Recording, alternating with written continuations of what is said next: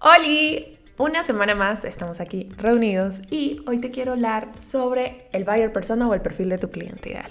Y sí, si sientes que tienes claro el perfil de tu cliente ideal, pero aún así te cuesta mucho poder crear contenidos y conectar con ellos, probablemente no esté tan claro el perfil de tu cliente. Y sí, es más común de lo que crees. Por eso, hoy te quiero platicar sobre los errores más comunes que se cometen al momento de crear los perfiles de nuestro cliente ideal y que sepas cómo identificar si los estás cometiendo y obviamente cómo calibrar o ajustar este tipo de errores.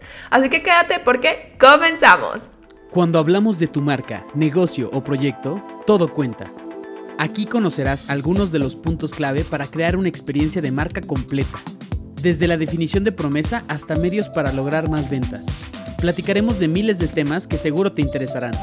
Acompáñanos en un diálogo breve, casual y divertido, pero que nos tomamos muy en serio. Te damos la bienvenida a tu podcast. Todo cuenta. Por lo general, uno de los errores más frecuentes que cometemos es olvidar realizar y mantener actualizado el perfil de nuestro cliente ideal.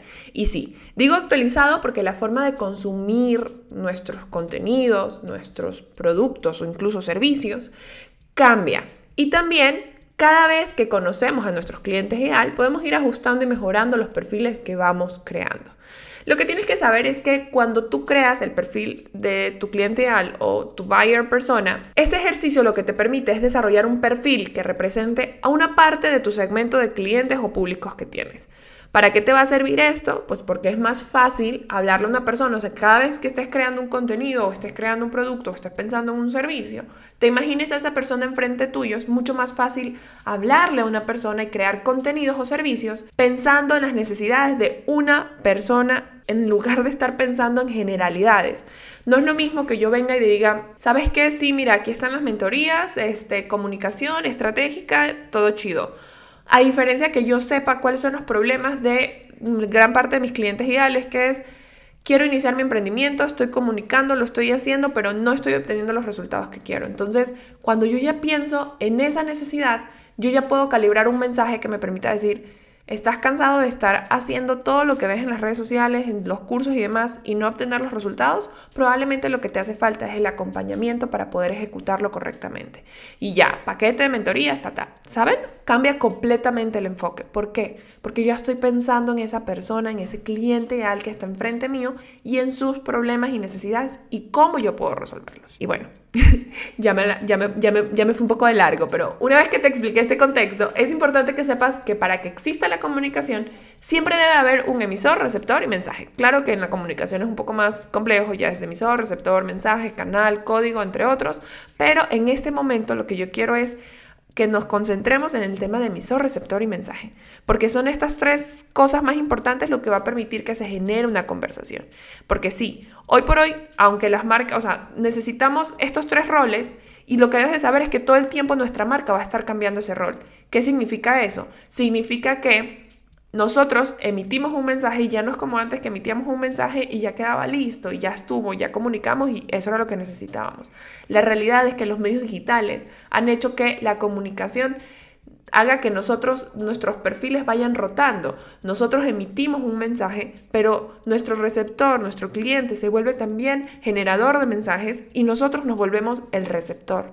Entonces, una vez que nosotros logramos comprender esto, Debes de saber que es indispensable tener súper claro quién es el receptor, a quién le vamos a hablar para generar un mensaje que conecte con ellos y asimismo que genere conversación, que haya esta retroalimentación.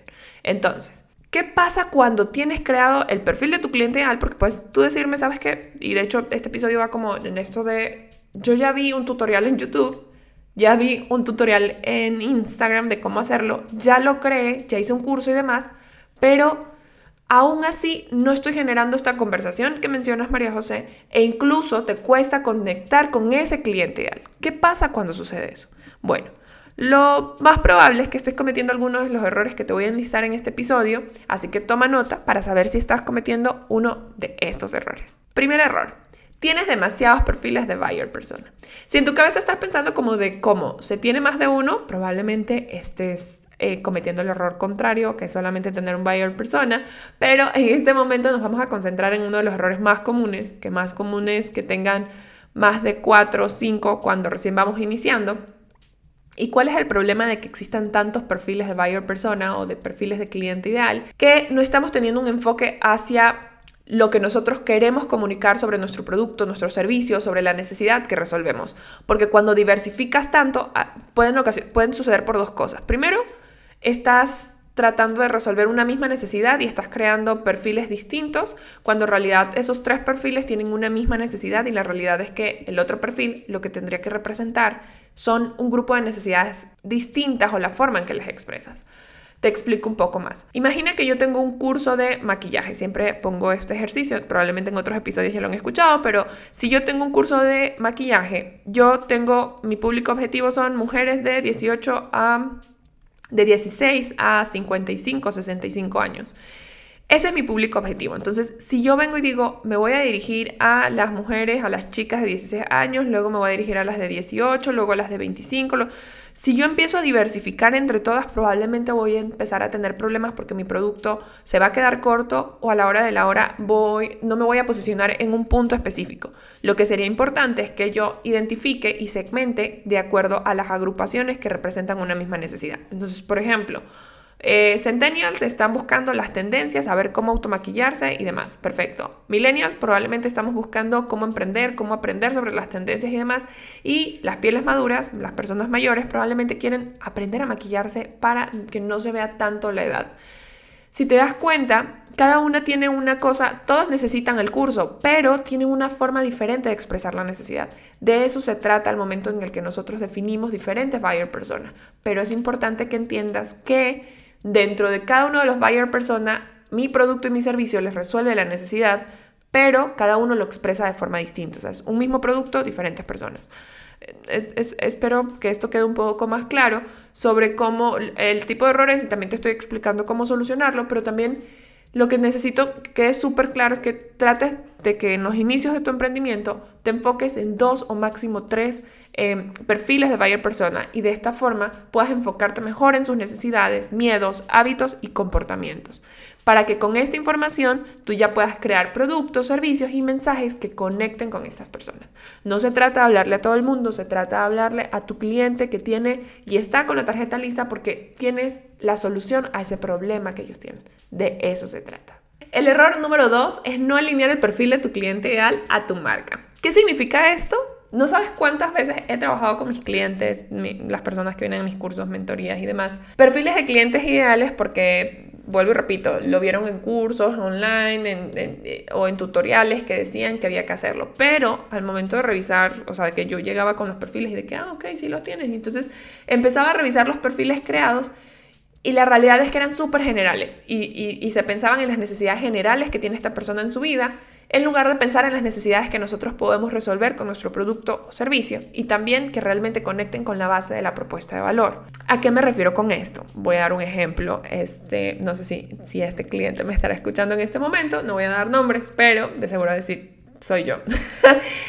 eh, llegó con, con, los perfiles de su cliente ideal, claro, era de que, por ejemplo, este, vendía agua y entonces dice, ah, sí, yo le vendo agua a las señoras y entonces las señoras tienen este, que preocuparse por hacerle de comer a su hijo, tienen que limpiar la casa, tienen que hacer...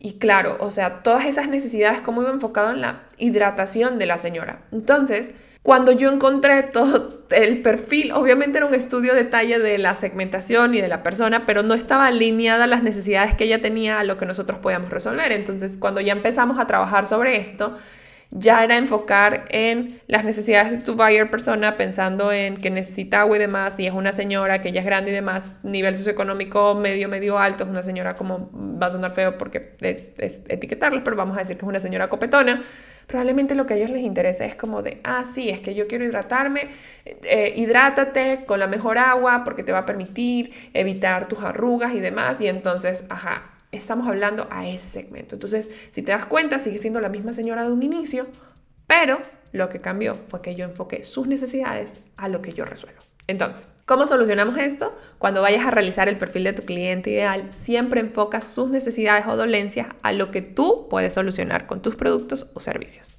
Entonces, cuando nosotros tenemos claro esto, es importantísimo que revises nuevamente los perfiles y te des cuenta si realmente todo lo que estás haciendo está alineado a lo que tú estás buscando. Si esto pasa la prueba, podemos pasar al error número 3. Olvidar estar en tendencia con nuestro cliente ideal. Recuerda, como lo mencioné en un inicio, y aquí hago mucho más énfasis y lo detallo con el nombre del error que se llame, que aunque nosotros ya tengamos construido nuestros perfiles, ya sabes, haber completado la información de cada uno de ellos, no quiere decir que no debemos de seguir buscando más sobre ellos. Todo lo contrario. Siempre tenemos que estar escuchándolos para saber qué opinan de nuestro producto o servicio y cuál es su nivel de lealtad con la marca y también si nuestra marca está cumpliendo con sus expectativas. Siempre hay que estar con la escucha activa a todo lo que da porque será eso lo que nos ayude siempre a seguir innovando y crear cosas nuevas, tanto productos como servicios, incluso explorar nuevas plataformas esto lo vas a lograr a través de escuchar a tus clientes, saber qué es lo que están consumiendo y también, además de tus clientes, estar analizando constantemente estadísticas, tendencias y demás de lo que, se está, de lo que está sucediendo hoy por hoy. Y ojo, esto no quiere decir que día a día tendrás que estar entrevistando a todos tus clientes, pero sí te puede servir muchísimo tener encuestas de tus servicios para que tus clientes tengan información, ya sabes, feedback, retroalimentación, que te ayude a mantenerte a nivel de sus necesidades. Eso sí, si ya conoces a ese cliente que amas y que dices, por favor, Virgencita, please, necesito 20 mil clientes con este perfil porque amo trabajar con ellos, recuerda preguntarles sobre su experiencia, de cómo se sienten y si hay confianza, también preguntarles qué es lo que sienten que les hace falta en el tema del emprendimiento y demás para poder ofrecerles algo a las medidas de sus necesidades. Y bueno, un tip final para cerrar estos tres errores más comunes es que siempre pongas a prueba los perfiles de clientes que creas y que tienes actualmente. ¿A qué me refiero con esto? No des por sentado que ya lo completaste y ya está. Ya estás listo para generar ventas, para generar conversación y para generar mil servicios, productos y tu negocio ya funcionó. La realidad es que debes de ponerlo a prueba. Eh, porque tienes que saber si tus clientes que creaste, el perfil, el que investigaste y demás, son los correctos y también tienes que estar midiendo constantemente si estás llegando a los que estás buscando, porque será esto lo que te va a ayudar a conseguir mejores resultados y conectar más, es decir, hacer mucho énfasis en todas las acciones que tú estás haciendo para poder conectar con ellos, es darle prioridad a las acciones estratégicas para ese público al que tú te estás dirigiendo, pero para eso tienes que ponerlo a prueba para saber si realmente es el perfil que tú estás buscando. Y bueno, como mi misión es de que todo lo que te enseño lo lleves a la acción, la tarea de hoy es que analices nuevamente si tienes claro el perfil de tus clientes y revises que no estés cometiendo ninguno de estos errores que te estoy mencionando. Si necesitas ayuda y acompañamiento para crear tu estrategia de comunicación para tu marca, no olvides que puedes escribirme a través de Instagram como arroba mv y con mucho gusto podemos tener una sesión de diagnóstico para saber cómo te podría ayudar. No olvides valorar el podcast a través de Spotify o dejar tu reseña desde Apple Podcast. Gracias por este episodio y bueno, si has aprendido algo nuevo, ¿qué estás esperando para compartirlo? Nos vemos en el siguiente episodio. Sigue con nosotros para más información. Conecta con nuestras redes y cuéntanos sobre qué quieres conocer más. En una semana estaremos de vuelta para compartir más contenidos estratégicos. Recuerda que a la hora de comunicar y construir una experiencia de marca, todo cuenta.